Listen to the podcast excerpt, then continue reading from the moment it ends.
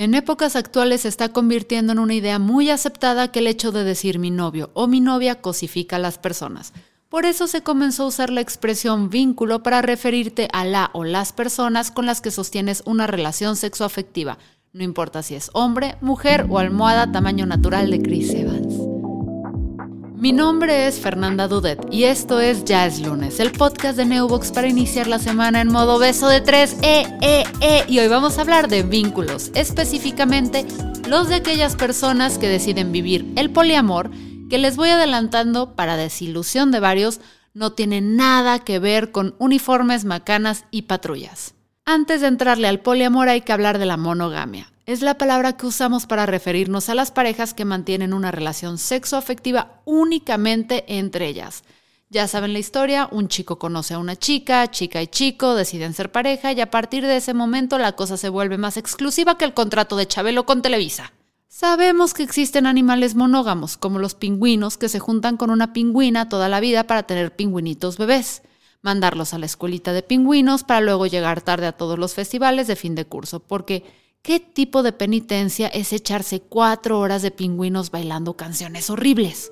¿El caso de los pingüinos sería un indicio de que la monogamia es natural? Yo soy así 125 mil millones por ciento creyente de que es algo aprendido, o sea que la monogamia es 100% aprendida como la heterosexualidad, como es la norma, pues hay heterosexualidad aprendida. O sea, realmente tú, persona heterosexual, ¿en algún momento te has cuestionado si eres heterosexual? O sea, porque los homosexuales se tienen que cuestionar si son homosexuales, porque lo, lo normal, dentro de la norma y lo aprendido, es ser hetero, ¿no? O sea, y yo creo que es lo mismo con las relaciones monógamas. Yo lo aprendí, porque mis papás son monógamos y los papás de mis papás y así. O sea, a mí nunca nadie me ha dicho como, güey, eh, hay este abanico de opciones, ¿no? O sea, y es ponerte a pensar como en un universo paralelo en el que tus papás tienen distintos vínculos. Yo creo que yo hubiera aprendido así, realmente. O sea, basándonos en, en Vygotsky y en Piaget y en todos esos güeyes, tú aprendes. O sea, tú aprendes mediante la observación y mediante, sobre todo cuando eres chiquito en tu primera infancia, con todo lo que vas viendo a tu alrededor como pinche esponja lo haces tuyo. Entonces yo 100% creo que la monogamia es algo aprendido. Acaban de escuchar a Andy Martín del Campo, psicóloga y psicoterapeuta sexual. Para ella la monogamia es aprendida y la vemos por todos lados. Por ejemplo, las primeras princesas de Disney siempre buscaban al único y verdadero amor. Todas las telenovelas terminan en una boda y por culpa de eso en cada reunión familiar alguien termina preguntando, ¿para cuándo la boda? Todas estas personas y expectativas sociales las conoce muy bien Lorena Elizondo, no solo por ser pedagoga y experta en temas de género y comunicación, sino porque personalmente se ha cuestionado sobre las cosas que cree. Cada quien decide o elige por las razones que le toquen, ¿no? Hay un montón de referencias monógamas en el mundo. De hecho, una, o sea, la razón por la que yo decidí dejar de tener relaciones monógamas es porque estaba un poco cansada de repetir patrones sin poder pararme a mí misma. Como estoy hecha del mundo en el que vivo y estoy hecha de Disney y Hollywood y todas estas referencias que tengo todo el tiempo sobre qué debería de ser el amor y cómo se debería de ver el amor, es muy difícil, me era muy difícil a mí relacionarme con personas de forma romántica sin repetir patrones muy misóginos o sin repetir patrones como pues poco realistas o que me hacían poco feliz. Y de todas maneras lo repetía, en cuanto me enamoraba era así de ya, corazones en el cuaderno, ¿no? Este, tú y yo para siempre.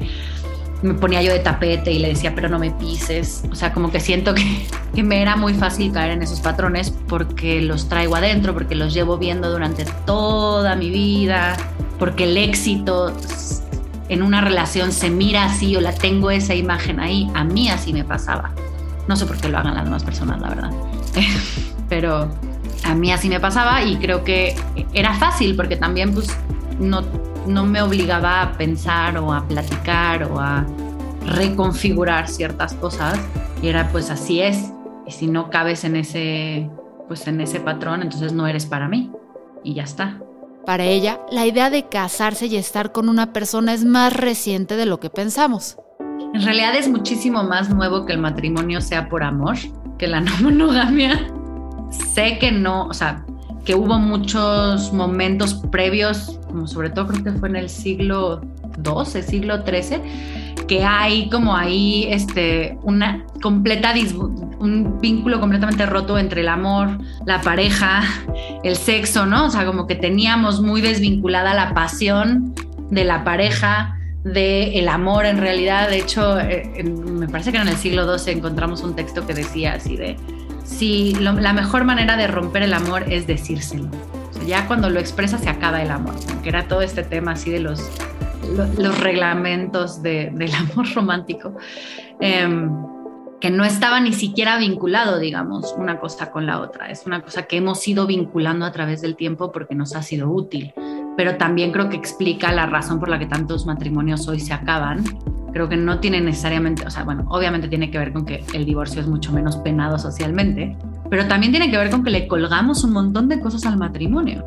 O sea, ahora el matrimonio no solamente nos tiene que, eh, digamos, eh, permitir tener una familia monógama, sino además nos tiene que realizar, eh, volver mejores personas, ayudar a crecer, darnos la felicidad, darnos, ¿no? Como que de repente ya nos tiene que dar así, llevarnos al paraíso, al zen, al todo. Y pues está muy difícil pedirle a una sola persona durante un sostenido tiempo que te resuelva todo, ¿no? Si bien no tenemos claro por qué o desde cuándo decidimos juntarnos en parejas monógamas, lo cierto es que el modelo súper tradicional del matrimonio, donde la mujer se queda a cocinar país de manzana mientras el marido trabaja y es el único sostén de la familia, empezó a cambiar con la revolución industrial y sufrió una transformación decisiva con las revoluciones sociales y sexuales de los años 70. De acuerdo con el INEGI, en el año 2000, 49% de las personas de 15 años y más estaba casada. Para el 2020, esta proporción disminuyó a 38%. Por su parte, en ese mismo periodo, el porcentaje de personas en unión libre pasó de 11 a 20%. Personalmente creo que esta baja en los matrimonios también tiene que ver con lo caro que es casarse. ¿Quién quiere gastar tanto dinero en una boda si con la misma cantidad puedes dar el enganche de un DEPA? El estudio Infidelidad en México 2020 realizado por Dive Marketing en Gliden mostró que más de la mitad de los mexicanos encuestados creen que la infidelidad es un comportamiento humano natural y un 67% confesó haber sido infiel en algún momento. Los motivos de la infidelidad pueden variar, pero la mayoría parecen tener algo en común. Muchas veces tu pareja actual no puede cubrir todas tus expectativas y necesidades y deseas estar con alguien más que sí lo haga. Entonces la pregunta es, ¿qué pasa cuando una persona auténticamente ama a su pareja actual pero quiere explorar otros vínculos? La culpa que se llega a sentir en esos casos es grande.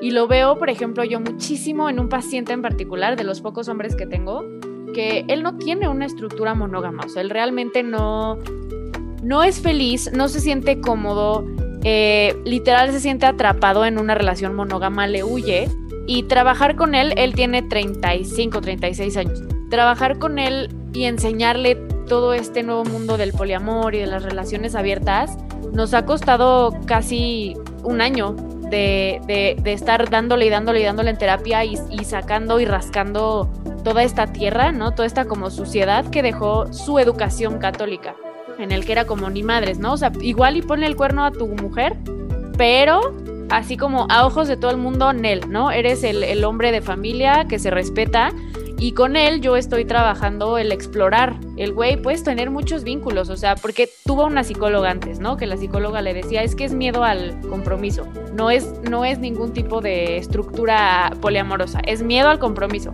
No le estoy echando shade a la psicóloga. La psicóloga tiene casi 70 años y yo puedo entender perfecto que es otro tiempo, ¿no? Y que también igual y decidió no leer y abrir un poquito su mente.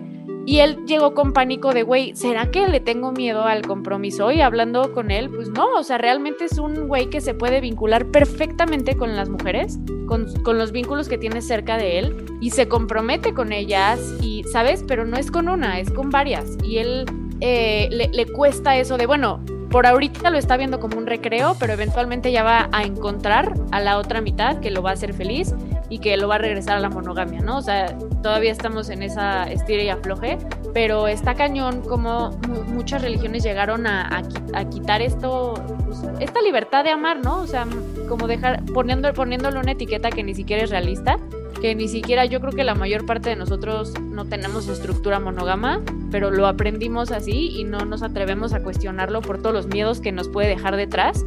Y todo el miedo al abandono y las inseguridades y N cantidad de variables que puede hacer que no queramos acercarnos a conocer el poliamor y las relaciones abiertas, pero sí veo que como que está regresando algo que ya estaba, pero está regresando con mucho trabajo y con muchas culpas, que yo en lo personal sí siento que viene la religión atrás cargando. Y este miedo no solo viene por creencias morales y religiosas.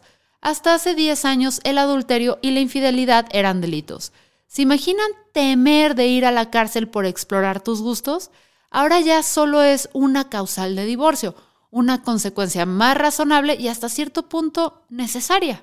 ¿Por qué? A ver, aquí hay que pintar una raya muy clara. Una cosa es que sea natural que alguien más te atraiga porque así funciona la hormona a veces, y otra muy distinta creer que es natural ser un infiel, desleal, desgraciado. Si aceptaste una relación exclusiva, honra tu palabra. Y si no puedes, primero termina la relación y luego te involucras con alguien más, caray. Bueno, disculpen ustedes, ya pasó. Estos cambios sociales, así como el constante cuestionamiento de nuestras formas de relacionarnos, hacen que cada vez más personas tengan la revelación de que pueden tener relaciones afectivas con varias personas y pueden hacerlo de manera ética y responsable. Y esto no significa que en estas relaciones se requiera menos compromiso tú puedes ser una persona no comprometida y tenerle pánico al compromiso y tener una estructura poliamorosa, ¿sabes? O sea, no, una no va de la mano con otra. O sea, pero es que aquí es como el miedo al compromiso, realmente, ¿qué es el compromiso? ¿A qué según esto le tiene miedo la gente? ¿A estar el resto de su vida con una persona y tener relaciones sexuales solo con esa persona? Pues yo creo que si lo ves así, de verdad, de verdad lo ves así, dices, imagínate que solo vas a pasar el resto de tu vida con esta persona. Alguien que no tiene una estructura monógama dice, qué perro miedo, por supuesto que no quiero. O sea, ¿por qué tendría yo que escoger solo comer espagueti a la boloñesa el resto de mi vida cuando realmente hay como más opciones. Y me fui a algo súper estúpido, yo sé, que es la comida, pero es, es, es similar, es escoger algo para el resto de tu vida, que eso no implica que tengas miedo al compromiso, eso implica que realmente tu estructura no es así. A mí me dices, vas a estar con tu pareja el resto de tu vida, a mí no me da miedo. Es como, ok, claro, o sea, yo lo estoy decidiendo así. Pero cuando esto se lo dices, como a mi paciente, alguien que no tiene esta estructura, que no se siente cómodo y no se identifica con esto, no es que tenga un miedo al compromiso, es que lo, lo estás enjaulando, literal lo estás encerrando algo que, que su yo real no es así, ¿me explico? Creo que para mí lo primero que fue más revelador fue darme cuenta como las cosas que estaba haciendo antes que no me funcionaban. Ahora lo digo así, obviamente no lo tenía claro en ese momento, ¿verdad? Pero yo tenía esta idea de que el amor era como una cajita. Y entonces, pues, me voy a enamorar de ti, te voy a dar toda mi caja. Y pues espero que tú me des toda tu caja también si solo me das un cacho de tu caja, no es justo. Tiene que ser, o sea, si yo te voy a dar toda mi caja, tú me tienes que dar toda tu caja también. Si no, pues no es justo. Y entonces yo vivía muy agobiada de que no, no era justa el intercambio. ¿no? Que yo estaba dando más de mi caja de lo que la otra persona estaba dando de su caja, o que la otra persona estaba dando más de su caja que lo que yo estaba dando de mi caja, y que eso no, ¿no? O sea, como que creo que eso era algo que me agobiaba muchísimo.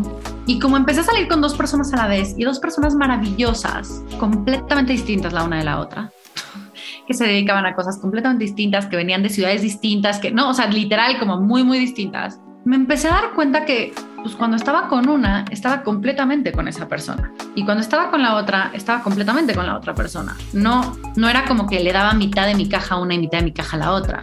No había cajas, funcionaba mucho más como las amistades. Cuando estoy con una amiga, pues estoy completamente con mi amiga. Le doy todo mi amor de amistad a esa amiga en ese momento. Y luego me voy con otra y le doy todo mi amor de amistad a esa amiga en ese otro momento. No por querer muchísimo a una amiga, dejo de querer a mi otra amiga o quiero menos a mi otra amiga. Un poco pasaba similar y era algo que a mí me sorprendía porque no estaba yo pensando que iba a ser tan fácil, pues. Creo que eso eh, para mí fue de las primeras revelaciones que dije, ay, lo estaba haciendo muy mal, como no lo, no lo estaba yo entendiendo. Y pues obviamente hay un montón de, de cosas que no se hablan cuando tienes una relación monógama, que sí se tienen que hablar con una relación no monógama. Y esa última frase es muy importante, toda esta libertad no significa que todo se vale. Una relación no monógama tiene que estar en constante negociación. Hay ciertos límites, pero estos no son asumidos ni los impone la sociedad. Se eligen conscientemente. Digo, hoy con mi pareja, por ejemplo, tenemos un contrato escrito. No sé si hay más compromiso que eso, ¿no? que ya llegamos al punto en que son tantos los acuerdos y van cambiando tanto a través del tiempo, porque va cambiando la realidad en la que vives, o sea, de repente llega una pandemia, cambia la realidad en la que vives, las posibilidades de, ¿no? Em, que pues si no las escribíamos, de repente era como, no, es que habíamos quedado, no, no, no, eso fue de hace un año, esto ya había cambiado, ¿te acuerdas que ya habíamos dicho que, ay, nos empezó a dar dolor de cabeza y mejor las escribimos? Y yo no sé, yo siento que tener un contrato escrito es lo más, el más compromiso que he hecho jamás con alguien, le llamo contrato, no es un contrato, pues es una lista de acuerdos, pero, pero pues tenemos una lista de acuerdos por escrito a las que podemos regresar y decir, oye, esto es lo que habíamos acordado. Para mí eso es un nivel de compromiso bastante alto, pero cada quien lo vive hasta donde quiere y como quiere. Y creo que lo mismo pasa en una relación monógama. Una relación monógama, hay relaciones monógamas con mucho compromiso, hay relaciones monógamas con muy poco compromiso. Entonces, pues, pues al final tiene que ver con, con cada relación y con cómo vas formando esas relaciones. Y si tal vez estás pensando, ay, pues mi pareja y yo no necesitamos un documento donde tengamos nuestros compromisos por escrito, porque buscamos lo mismo y estamos en el mismo canal vibra alto, hermana. Después de lo que hemos estado hablando, no estaría de más que le des una revisada al tema justo terminando la maestría, yo tenía compañeros, una pareja, ¿no? Que estaban en una relación abierta y aprendí muchísimo de ellos. Y yo ya llevaba con mi novio en ese momento como cinco años. Y me fui a un congreso por parte de la maestría, regresé del congreso así. Y yo le dije a mi pareja como, güey, vamos a sentarnos a platicar porque creo que los dos hemos supuesto que queremos ser monógamos, o sea, nunca lo hemos hablado como tal. Y nos sentamos a platicar un buen rato, ¿no? Como pues yo ahorita creo que estoy bien, o sea, realmente ahorita no me llama eh, estar con alguien más o tener relaciones sexuales con alguien más o aunque sea hasta ligar con alguien más, no a ti, no tampoco. Y de ahí yo invité a todas mis amigas en una relación monógama a decirles, güey, hablen, porque tú estás suponiendo lo normal, ¿no? Lo que se te educó y lo que se te impuso, que es la monogamia. O sea, mi pareja y yo supusimos cinco años que así, así estaba. Pero pues qué tal que no, o sea, qué tal que realmente él, me haya dicho como no, pues la vez que sí me llama alguien más, bueno, pues vamos a ver qué onda, cómo nos volvemos a estructurar. O sea, si mi intención sí es estar contigo y mi vínculo contigo es muy fuerte, vamos a ver de qué manera nos podemos acoplar. Entonces es eso, primero sentarte a cuestionarlo y a platicarlo. Desde dónde viene, eh, por qué tengo esta necesidad de hablarlo, o güey, ¿por qué supuse que tú eras monógamo y tú supusiste que era monógama, ¿no? Creo que es, es hacer esta invitación a una plática de todo un día de desnudarte emocionalmente y decir, a ver, ¿cómo nos sentimos intentando esta estructura? O, de plano también se vale, ¿no? Porque luego hay una guerra ahí entre poliamor y relaciones abiertas con monogamia. Tampoco está mal la monogamia, pues. O sea, no es para todos la monogamia, no es para todos la relación abierta. Entonces, creo que es esta invitación a hablar con tu pareja y ver qué acuerdos pueden llegar a ustedes. Ustedes como pareja, porque ustedes no van a tener los mismos acuerdos que la pareja de al lado. ¿Saben? Y también no tenerle miedo a decir, pues no, la neta sí me gusta ser monógama y no pasa nada. Y viceversa. Si decidiste escuchar este episodio porque aún no tienes certeza al 100% de que la monogamia es lo tuyo y quieres experimentarlo, bien. Nuestras expertas te dan estas recomendaciones. el primer paso es externar eso con tu pareja, pero si no tienes pareja y sientes como que no, no, no eres del mundo de la monogamia, lo primero que yo te aconsejaría que hicieras es investigar por todos lados. O sea, hay millones de videos en YouTube, sobre todo de una sexóloga española buenérrima, no es sexóloga, perdón, es periodista sexual que se llama Noemí Casquet, que se me hace de las mejores personas explicando esto, es meterte a ver videos, a ver videos, a ver videos y te identificas, meterte a talleres. También una morra que se llama Alicia Delicia, ella vive en una estructura y en una relación poliamorosa. Meterte a los talleres que esta morra da, como que antes de lanzarte, yo creo, a la práctica, sería bueno como poder ver e investigar otras personas y ver las perspectivas de otras personas y ver si tú te identificas con eso. Y si te identificas, pues ya intentar llevarlo a la práctica a tu manera. Porque justo Noemí Casquet dice, ¿no? Como no, no todas las personas poliamorosas van a tener la misma estructura poliamorosa. ¿sabes? O sea, dentro del poliamor hay distintas estructuras, como el, poliamor jerárquico o el poliamor, eh, ay, no sé, tenía como muchísimas categorías dentro del poliamor y dentro de las relaciones abiertas. O sea, yo creo que primero es irte a la teoría y ver que, y saber que lo que estás sintiendo no está mal y que hay muchísimas personas alrededor de ti que piensan así y que tienen esta estructura y ya después aventarte a lo práctico y empiezan a haber baches en ese sentido, porque pues tienes que empezar a platicar como, oye, eh, ¿se vale esto o se vale esto otro? Oye, ¿hasta dónde? O sea, me acuerdo que una vez eh, una de mis parejas eh, conoció a una muy amiga mía y me dijo así como de, ay, me gusta tu amiga, la voy a invitar a salir. Y yo de que, no, ¿qué? Evidentemente no, es mi amiga. Hay tantas mujeres en el mundo, ¿por qué tienes que ir a andar con mi amiga? ¿No? Y era como, ah, pues eso era algo que no habíamos hablado. ¿Dónde están los límites? ¿Con quién sí, con quién no? ¿Hasta dónde? ¿No? pues eso es algo que a veces no, yo, para mí era evidente, era como, es obvio que la gente a la que yo amo, ¿no? Porque pues entonces no le voy a poder contar, cuando me enoje contigo o cuando necesite contarle algo, ¿sabes? Como que me voy a, es evidente. Y esta persona me decía, pero pues a mí no me importa si tú quieres salir con mi hermano. Y yo, ¿cómo? claro, porque nuestros límites estaban en lugares distintos. Y no es que un límite sea mejor que el otro, nada más son límites distintos. Para saber ese límite, pues normalmente te lo encuentras, ¿no?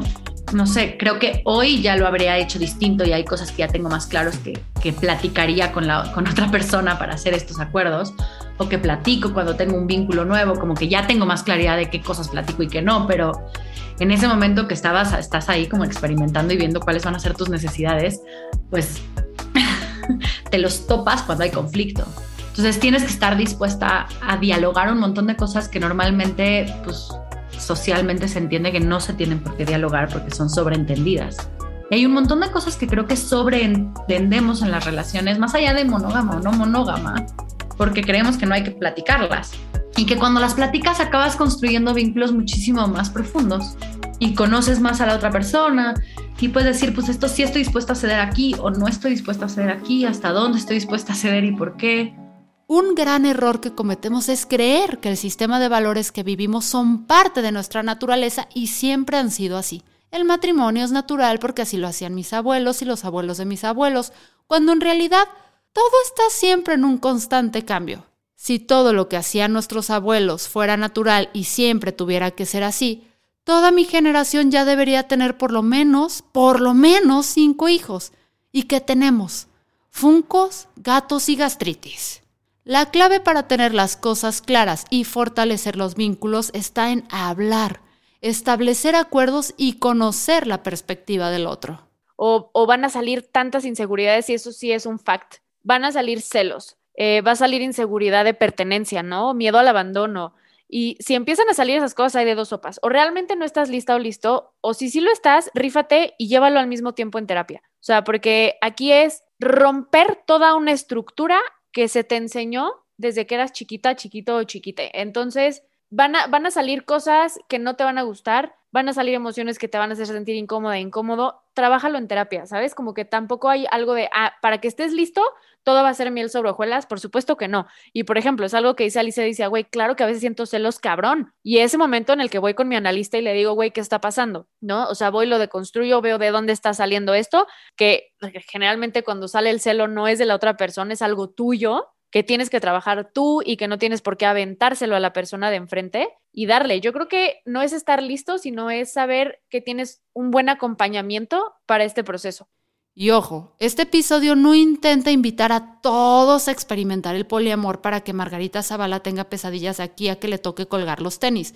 Aunque ahora que lo digo en voz alta, no suena tan mala la idea. Lo que sí intenta es dejar claro que en la decisión que se tome siempre deberá considerar a las otras personas involucradas, porque cada quien tiene un esquema de valores y una historia completamente distinta a la tuya. Pues, pues no, soy persona voy a sentir cosas, eso va a pasar. ¿Qué tanto puedo comunicártelo y podemos desde el cariño y desde el amor platicarlo y ver qué se hace y cómo se gestiona ese tema? No quiere decir que no quiera que haya no monogamia, quiere decir que ahorita me estoy sintiendo insegura, o que ahorita estoy sintiendo em, algún tipo de amenaza por alguna razón, entonces igual ya habría que definir por qué estoy sintiendo eso para poder continuar, ¿no? Porque pues siempre nos vamos a sentir de distintas formas durante la relación. Entonces como que eso sería lo segundo que diría. Creo que esa es la parte más difícil y que es de las primeras cosas que se tienen que platicar. Mi nombre es Fernanda Dudet y esto es Ya es lunes, el podcast de Neobox, la empresa número uno de hosting en México. Y hablando de Neobox, ya tenemos nuestra propia app, desde la que podrás consultar la disponibilidad de dominios, registrarlos, contratar hosting, incluso consultar tus recibos y mucho más. Ya está disponible en Play Store y la App Store.